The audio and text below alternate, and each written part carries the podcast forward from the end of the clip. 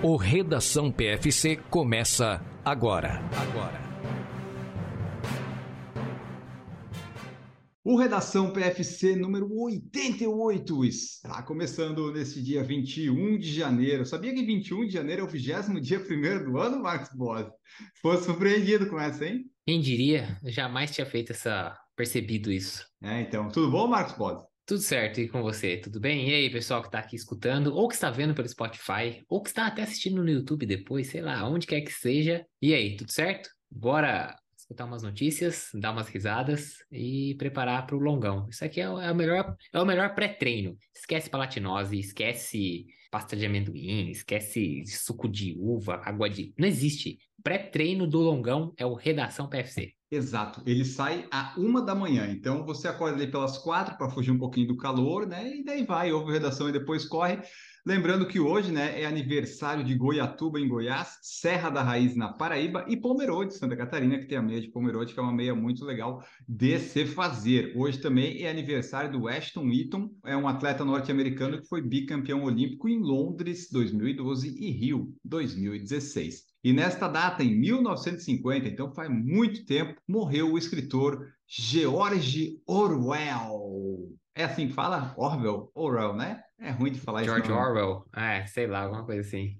É o George ou bem, né? Traduzindo assim, se fosse traduzir, porque Orwell ou bem. Enfim, ele é o autor de 1984 e a Revolução dos Bichos, né? Então, a, o 1984 é a última obra dele que garantiu fama e também o imortalizou. Tanto é que nós estamos falando aqui. E essa obra traz uma visão sombria de um futuro onde todos os cidadãos são vigiados constantemente, a comunicação é distorcida para ajudar a opressão. Mas parece tão atual isso, Marcos Boss.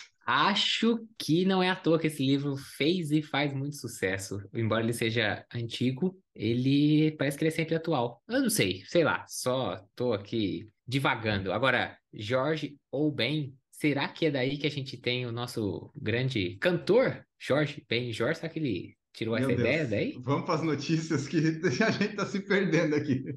Vamos para as notícias. Com inscrições abertas, Maratona Internacional de Porto Alegre vai ter a sua maior premiação da história.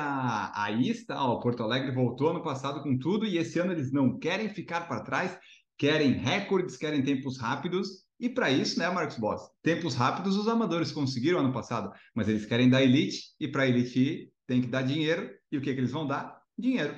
Não dá, e vai ser pouco não, hein? Vamos dizer que Porto Alegre está reunindo as condições aí para finalmente carimbar né, ali confirmar de que é a maratona mais rápida do Brasil, porque faltava, né, trazer a elite, o percurso a gente sabe que eles têm o percurso mais rápido, a temperatura a gente sabe que é a mais apropriada, e aí faltava trazer quem? Trazer corredores que conseguissem fazer esse tempo aí muito forte e agora, esse ano, eles vão conseguir oferecer 180 mil reais no total em premiações, tanto para os 42 quanto para os 21, né? Esse é o total de premiação. Só para dar a ideia, na maratona, os ganhadores, tanto masculino quanto feminino, irão ganhar 30 mil reais cada um. É uma bela de uma bolada. Eu acho que deve atrair aí uns bons corredores, pelo menos, para conseguir fazer justiça a ser a maratona mais rápida do Brasil, né? Porque a gente vê que nos amadores, né, tudo isso se, se confirma, mas o tempo do vencedor acaba que ela não é a mais rápida do Brasil, porque ela não conseguia levar, talvez, a elite mesmo, assim, os melhores atletas brasileiros. Então, agora, acho que eles vão ter um pouco mais de chance, oferecendo aí 30 mil aos vencedores, total de 146 mil, né, distribuído para os cinco primeiros da maratona. Então, a tendência é que a gente tenha aí corredores mais fortes, pensando que são 60 mil só para os campeões, então dos 146 sobram 86 mil para distribuir aí entre os outros quatro atletas, né, de cada categoria. Então, uma Bom. quantia razoável, uma boa quantia de dinheiro.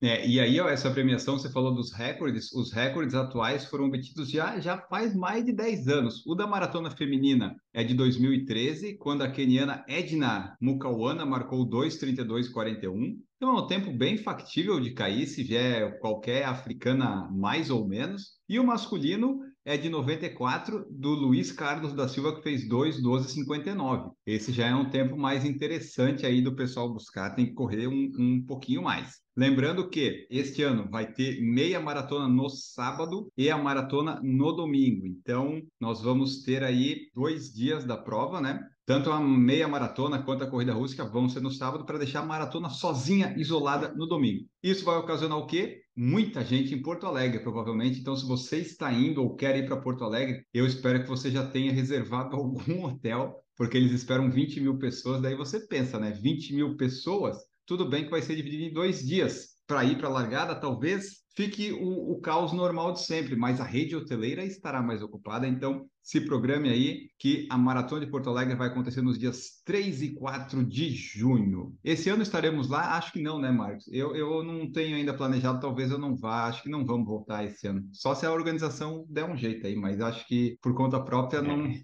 Não tá dando. A princípio, não estarei, a não ser que realmente aconteça algo muito fora do comum aí, porque o comum é não ter apoio para ir para essas provas, então fora do comum alguém apoiar, mas do contrário, não não tá no calendário desse ano. Até porque, né, Boston abriu, aí Nova York fica só em dezembro, encaixaria muito se fosse mais próximo, né? Não depender de avião, né, mas então provavelmente não estarei em Porto Alegre esse ano. É, não estaremos, mas vai ter muita gente de elite. E se algo mudar, vocês serão avisados.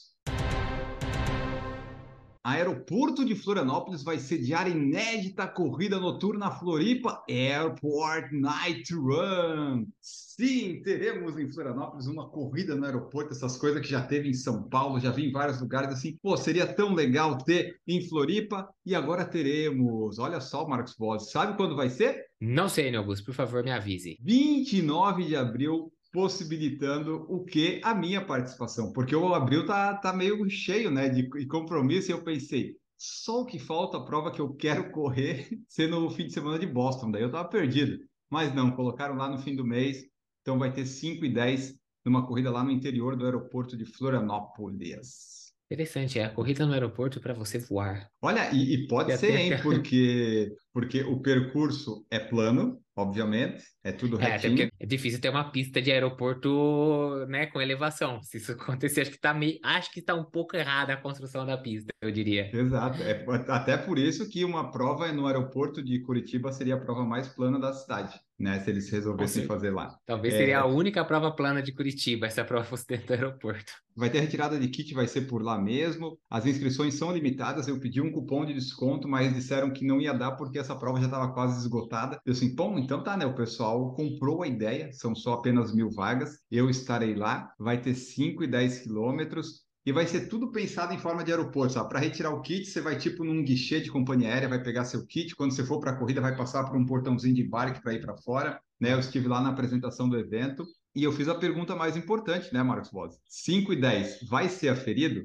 Porque eu quero fazer meu RP dos 5. E se tiver 4,800? Aí, aí o, o organizador estava falando, falou, não, vai, vai ser medido, sim, a gente vai medir. Depois o Danilo, que era o assessor, falou, não, ele fica tranquilo que vai ser. Então, assim, vai estar de fato com 5 e 10? Eu espero que sim. A garantia da organização é que sim, porque vai dar para fazer RP, é 5 e 10 plano, vai em uma parte volta do aeroporto. Tenho boas expectativas para essa prova. Se não der a distância, pelo menos vai ser uma boa experiência, mas eu quero ter uma boa experiência com a distância correta. Eu sei que a pergunta pode parecer meio besta, mas é que nem sempre acontece isso. Vai correr efetivamente na pista mesmo, ou vão ser, tipo, vai ser uma corrida meio na, nas laterais, assim, essas coisas? Você sabe? Você já tem essa informação? Tem duas pistas ali no aeroporto, sabe? Tinha um aeroporto antigo, tem o novo, então vai ser meio que numa pista auxiliar, indo até lá mais ou menos onde era o antigo e voltando, e vai ser às 8 da noite a largada. Então, pelo calendário de voos do aeroporto, talvez tenha um voo ou dois chegando, então não vai ter muita movimentação de, de aeroporto por cima, sabe? Então é um horário escolhido para isso. Vamos ver Entendi. o que acontece. Se você quiser se inscrever, pensa no evento.com.br barra Night Run. Veja lá se já tem inscrição encerrada ou não, porque estava tava bem adiantado o negócio.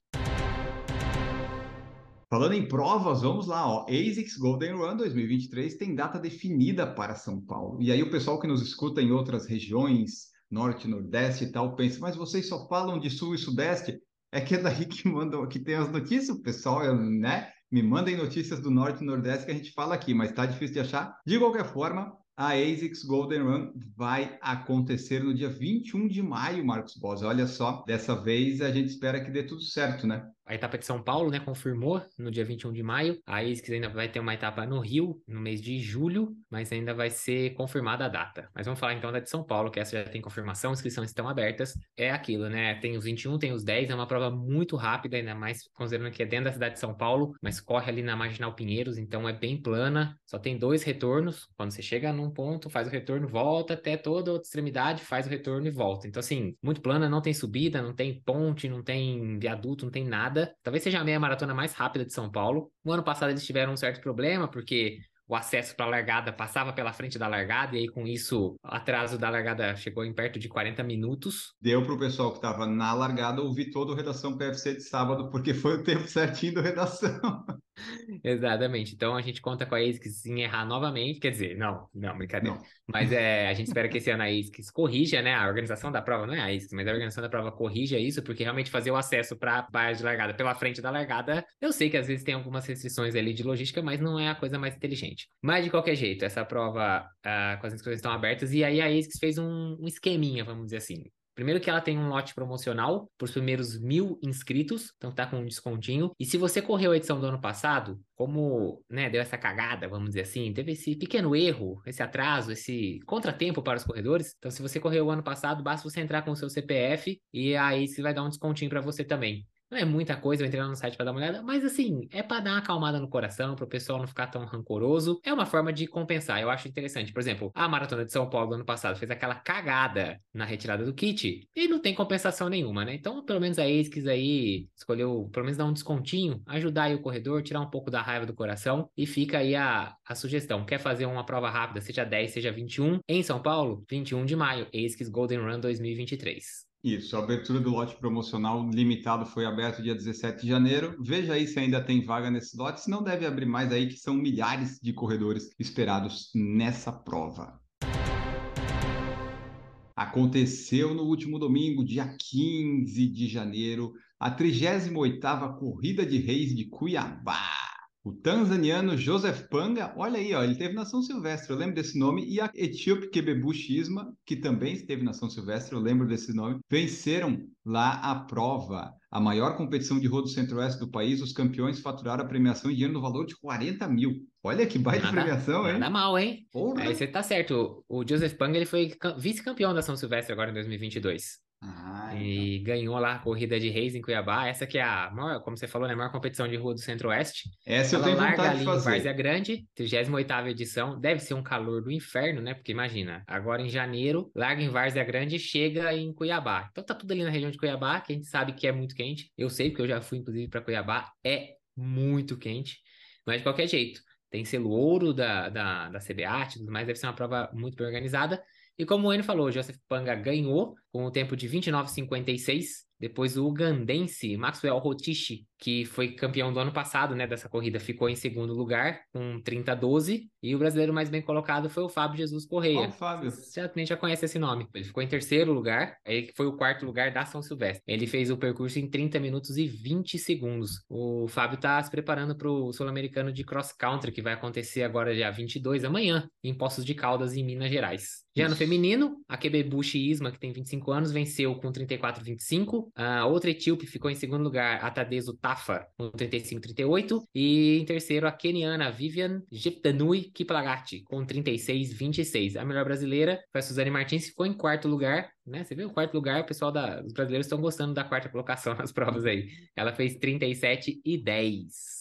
Perfeito, essa daí é uma prova muito interessante de se fazer se você quiser programar no seu calendário aí. O pessoal de elite vai porque tem premiação, mas os amadores encerram muito rápido essa prova, essa inscrição. Se você quiser, fique de olho sempre no final do ano para tentar participar dessa prova lá em Cuiabá. Um dia, quem sabe, a gente vai para lá.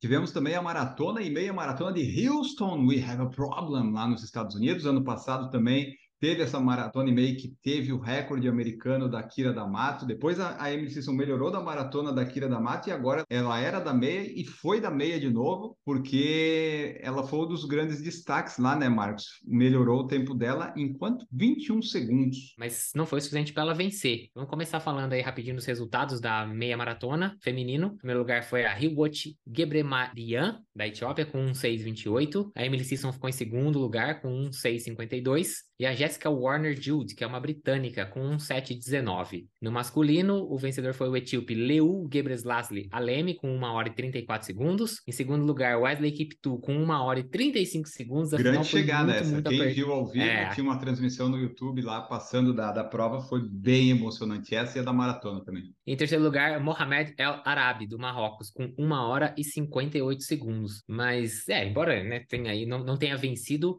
com certeza o grande destaque foi a Amy Sisson quebrando o recorde americano, estadunidense, vamos colocar assim, da Isso. meia maratona com 1 hora 6,52. É, o recorde da meia já era dela, ela só melhorou, né? Mas o que ela fez foi entrar na história como a primeira estadunidense a correr abaixo de 1 hora e 7. Até então nunca ninguém tinha feito isso num percurso válido para recorde. Então, a Emily Sisson é, a, é o grande destaque atualmente de longas distâncias dos Estados Unidos. Na maratona, nós tivemos no feminino a Hitomi Nia do Japão, vencendo com 2,19,24. Ficou a 12 segundos do recorde japonês da maratona. E a chegada dela, foi, ela estava sofrendo, tá? ela estava com o olho aberto, você viu tanto que ela estava sofrendo. Foi bem interessante a chegada, ela estava bem, bem fazendo força. A Mulini Haile Mariana da Etiópia fez 2,25. A Hitomi estava sozinha, sozinha, japonesa, não tinha ninguém, era ela contra o tempo. E a Cinta Erro, Lewitigue, da Etiópia, fez 2,26 e 33. No masculino, uma outra grande chegada do Dominique Ondoro, do Quênia, que venceu por um segundo, 2,10 e 36, contra o Tsedat Ayana, da Etiópia, 2,10 e 37. E o Tserhome Mekonen,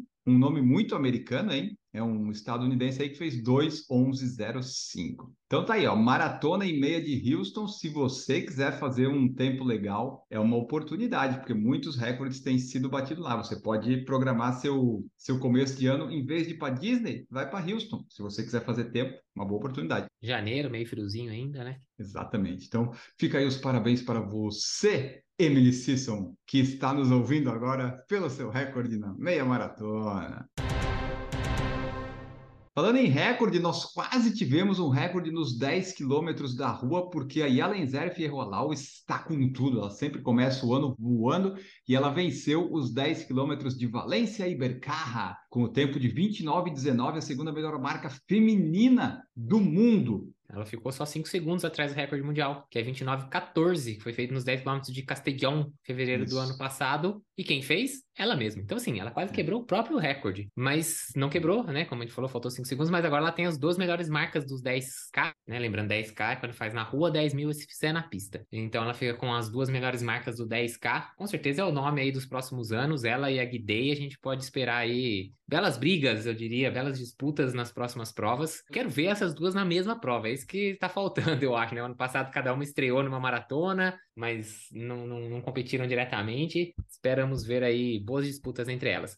Completando o pódio, teve a keniana Jéssica Shelangati e depois a Esther Birundo, as duas kenianas com 30,01 e 30,15. Ou seja, a Ierrolau correu sozinha, tá? ficou mais de 40 segundos na frente da segunda colocada. E que no caso de 10K é bastante tempo, né? Para esse pessoal aí, 40 segundos é uma eternidade. Para mostrar que Valência realmente é muito rápida, os 10 quilômetros mais rápidos, né? Foi feito lá. Foi o Ronex Kipruto que fez em 2020 com 26,24. Esse ano não rolou recorde, mas trazendo aqui que o keniano Weldon Kiprui fechou os 10 com 26,55 e depois em segundo lugar ficou o Charles Kipkirui com 26,57 e Daniel Tumaca com 27,01. Tempos muito bons, né? Você vê que ele ficou aí a pouco mais de 30 segundos do recorde mundial. É bastante, mas ainda assim, é, a gente vê que essas provas na Espanha querem ser as provas mais rápidas do mundo, Exato. faz circuito plano, com poucos retornos, e a galera gosta de ir lá, também deve pagar bem, e aí haja tempo e haja recorde. Exato. E lembrando só que a Ierroalau, né, venceu ano passado Hamburgo na estreia e Londres depois. Então, ela tem aí um ótimo histórico. E essa prova também ficou bem divulgada aí nas redes. Talvez ninguém fosse falar dela além de nós aqui, mas teve um pequeno incidente na largada, né, Marcos Pós? Deu um probleminha lá que o pessoal, todo mundo caiu por cima de um. Esse é o problema de uma largada muito cheia. O pessoal vai com muita sede ao pote, um caiu, caiu todo mundo, né? É, a cena também não foi bonita de ver o pessoal largando aí, dava um certo desespero de ver uma galera no chão,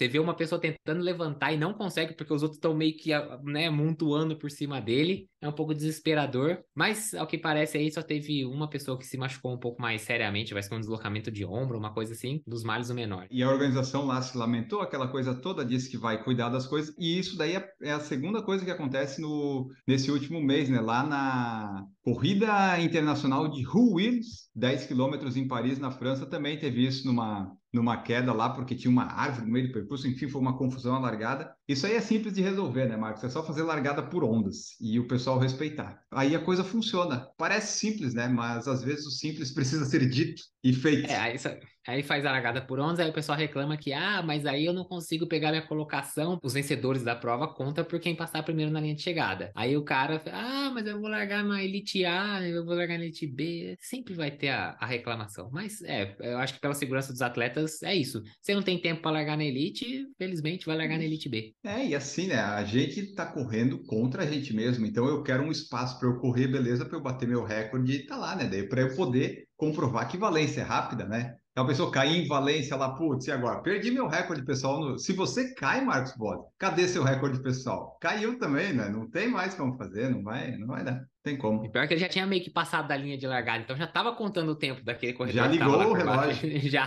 já, então, já era. Olha só, depois de um, dois, três, só quatro meses, a World Athletics confirmou que o recorde mundial do Kipchoge é do Kipchoge. Eles ratificaram, fizeram as medições que tem que fazer. Não demorou nove meses, até achei que foram bem rápidos para dizer que 2 e 1, 9 é o recorde do Kipchoge. Eu diria que é um recorde ratificando um recorde, não é não? Considerando o que a gente viu ultimamente da World Athletics, quatro meses, eu diria que é o recorde deles para ratificar um recorde. Agora, vamos falar a verdade, né? Que dificuldade você tem para ratificar um recorde em Berlim? Você acha que Berlim, a prova uhum. que é montada para as quebras de recorde da maratona. Você acha que esses caras vão dar um vacilo? Olha, eu acho que deve vir o, sei lá, presidente, não sei, o, o cara mais vê para ver onde está cada cone de retorno, para ver a marcação do, do percurso, para não ter perigo. Imagina, você imagina se agora o Athletics chega e fala assim: ah, tinha 30 metros a menos, sei lá, quantos metros a menos lá que considera. E, não, não vamos ratificar o recorde do Kipchoge. Berlim deixa de ser major no dia seguinte. Então, é, é isso, né? Não tinha muito o que ser diferente, mas se você é do tipo que gosta de validações e coisas oficiais, agora você pode oficialmente dizer que o recorde do Kipchoge é 2:01:09 na maratona, está validado pelo World Athletics. É, eles também validaram o recorde do 100 metros sub-20 do Letsili Tebogo, que ele fez em Cali em 2 de agosto, e também o recorde do 4 por 100 feminino sub-20 da Jamaica, feito em 5 de agosto de 22 lá em Cali também. E é interessante isso, né? Porque a própria World Athletics, quando o Kipchoge bate o recorde, faz um cardzinho dizendo Kipchoge World Record. E depois, quatro meses depois, ela mesma manda um release de imprensa, porque a gente recebe, a gente tá lá no mail. É, World Athletics ratifica recorde. Tipo, se eles não falassem, não pouco importa, sabe? Quem que tá preocupado? Ele, né? Enfim. Agora o Kipchoge pode dizer que o recorde é dele, confirmado com aquelas duas vezes em cartório, com o carimbinho e tudo. Pode colocar no Instagram lá em cima já no, no perfil da Bill. Na verdade, ele só atualiza o tempo, né? Porque ele já era.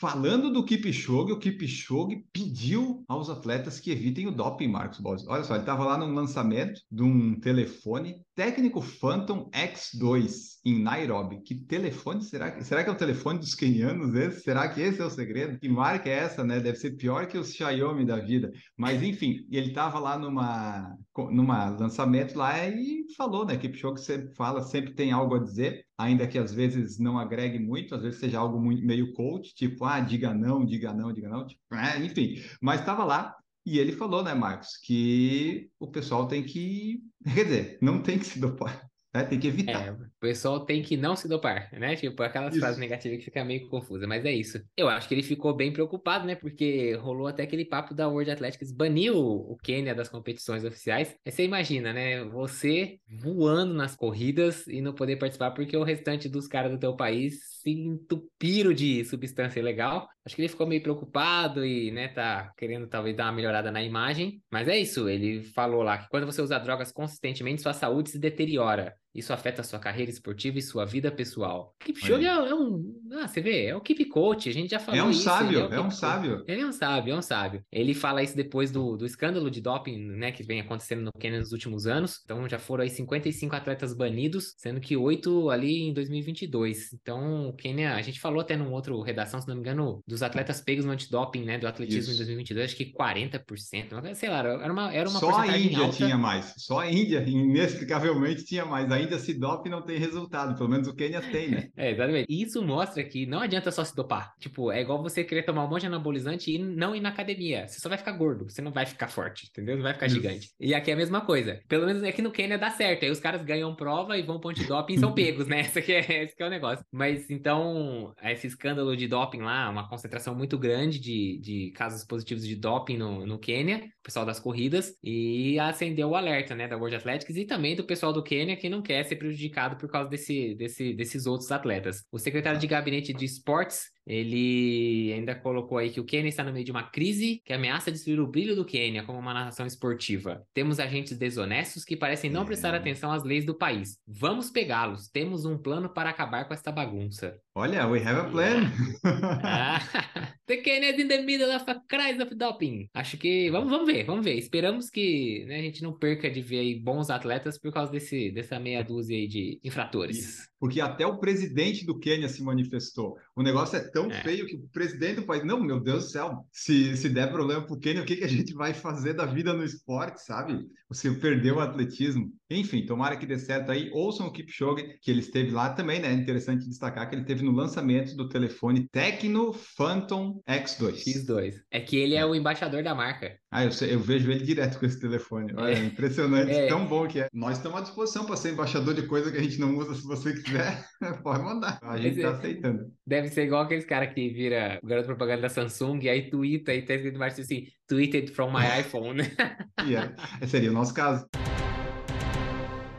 Rapidamente trazer aqui ó, que a World Athletics divulgou o calendário da Liga Diamante 2023, que o Alisson dos Santos venceu no ano passado, se vocês bem lembram, invictamente. Vão ser 15 etapas, começando em Doha no dia 5 de maio no Catar e vai até Eugene, nos Estados Unidos, 16 e 17 de setembro. Então você vê que durante uns quatro meses e meio botam etapa adoidado, antes e depois do Mundial, enfim. É um monte de etapa da Liga Diamante, que tem algumas distâncias numa, numa etapa, na outra não tem, e eles vão montando a pontuação, que nem o Marcos já explicou ano, ano passado. E daí tem o campeão, né, Marcos? Essa é uma liga interessante que geralmente passa aí na ESPN ou na Sport TV. A maioria deles no Sport TV, e é aquela pontuação muito louca que quando chega no último não vale de nada, você tem que ganhar aquela aquela que é a mais, que é a que vale todos os pontos, que vale ser campeão. É tipo futebol de rua. Quem fizer o próximo ganha, não importa qual o placar. Exato. Então tá divulgado aí mais para frente, provavelmente a gente vai trazendo aqui as provas e os destaques, principalmente se tiver brasileiros.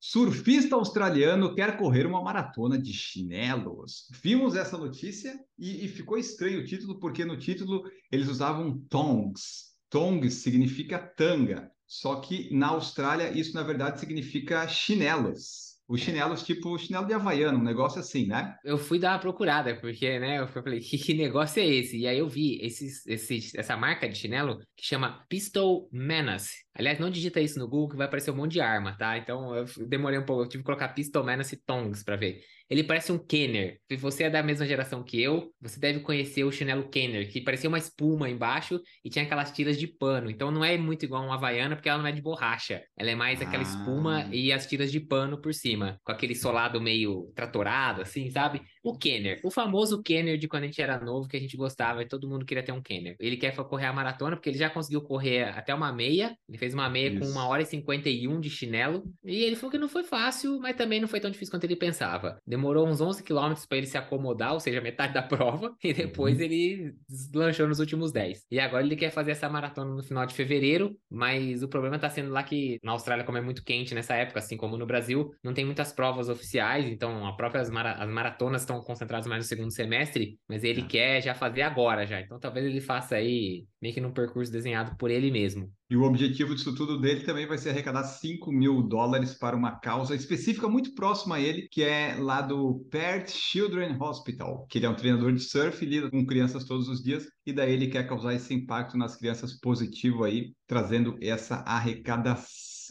E, é, e, esse chinelo, né, Marcos, ele não tem a alcinha atrás para prender, então ficar fica solta é mais difícil. E se é. você já tentou correr algum dia quando você for atravessar a rua, é difícil, mas assim, requer uma técnica, mas depois que você pega o jeito, você muda um pouquinho a biomecânica, mas dá para correr sem perder o chinelo. O que me preocupa é, sabe assim, você fica com os dedos forçando para segurar a tira, se isso depois hum. de um tempo não acaba, tipo, não começa até dar bolha, alguma coisa assim. Acho que tem lá suas dificuldades, suas adaptações são necessárias, passar uma vaselina, alguma coisa ali no meio dos dedos. E eu vi no Instagram dele, tem às vezes que ele corre de meia com esse tipo de chinelo. Aí é ruim demais, né? A não ser que seja aquela meia com dedo, né? Tipo, Isso. pra separar o dedão do outro dedo. Mas eu vi uns vídeos dele correndo de meia com o chinelo. Eu falei, meu Deus do céu. Aí não dá. E essa última notícia é, é para você que é obstinado, que você corre atrás do seu objetivo, da sua meta, e embora você nunca a alcance e talvez nunca vá alcançar, você não desiste. Então é, é um recado para você aí que talvez seja bom desistir. Mas a notícia é: corredor da Flórida passa e ele ainda não encontrou sete anos procurando o carro que o atropelou. Isso que é obstinação, Marcos Bola ele corre todo dia o mesmo percurso do dia que ele foi atropelado, faz sete anos, né? Na esperança de ver esse carro novamente, de encontrar quem foi que atropelou, mas não conseguiu até hoje. Tipo, meu Deus. Ele tá tentando. Ah, vou te falar que ele tá tentando. Vou te falar que uma vez um cachorro fugiu de casa e aí quando eu ia correr, eu tentava correr aqui nas, né, nas redondezas aqui de casa para ver se eu encontrava o cachorro. Não encontrei, mas também durou um tempo. Depois eu desencanei e falei, é, realmente já era, não tem mais como encontrar o cachorro, o cachorro foi embora. Mas foi isso, o cara tá aí. Esse é persistente, hein? O Daryl Vilmore, ele é farmacêutico e artista, então tá complicada a vida dele lá em Orlando e ele se recusa a perder as esperanças ou parar de fazer a rota até que o motorista seja pego. O problema foi que as câmeras identificaram que o carro atropelou, aí o motorista deve ter dado aquele susto, parou 10 segundos e foi embora. Só que não tem placa, não tem nada, então não tem como. E eu não sei se ele vai conseguir lembrar disso, mas fica aí, tomara que o Wilmore consiga, né, Marcos, alcançar os seus sonhos. É isso aí. Sucesso para você aí, Wilmore, que você encontre aí e faça justiça. Não com as próprias mãos, pelo amor de Deus. E agora vamos embora, Marcos Boss. Tchau para você. Valeu, pessoal. Bom final de semana, boas corridas e a gente se vê no próximo episódio. Não esquece, tem Partiu Boston lá toda segunda-feira no canal do YouTube. Eu tô lá. Valeu. Isso, não se esqueçam, curtam tudo, vejam por falar em correr e tchau para vocês. Voltamos no próximo. Produção por Falar em Correr, podcast multimídia.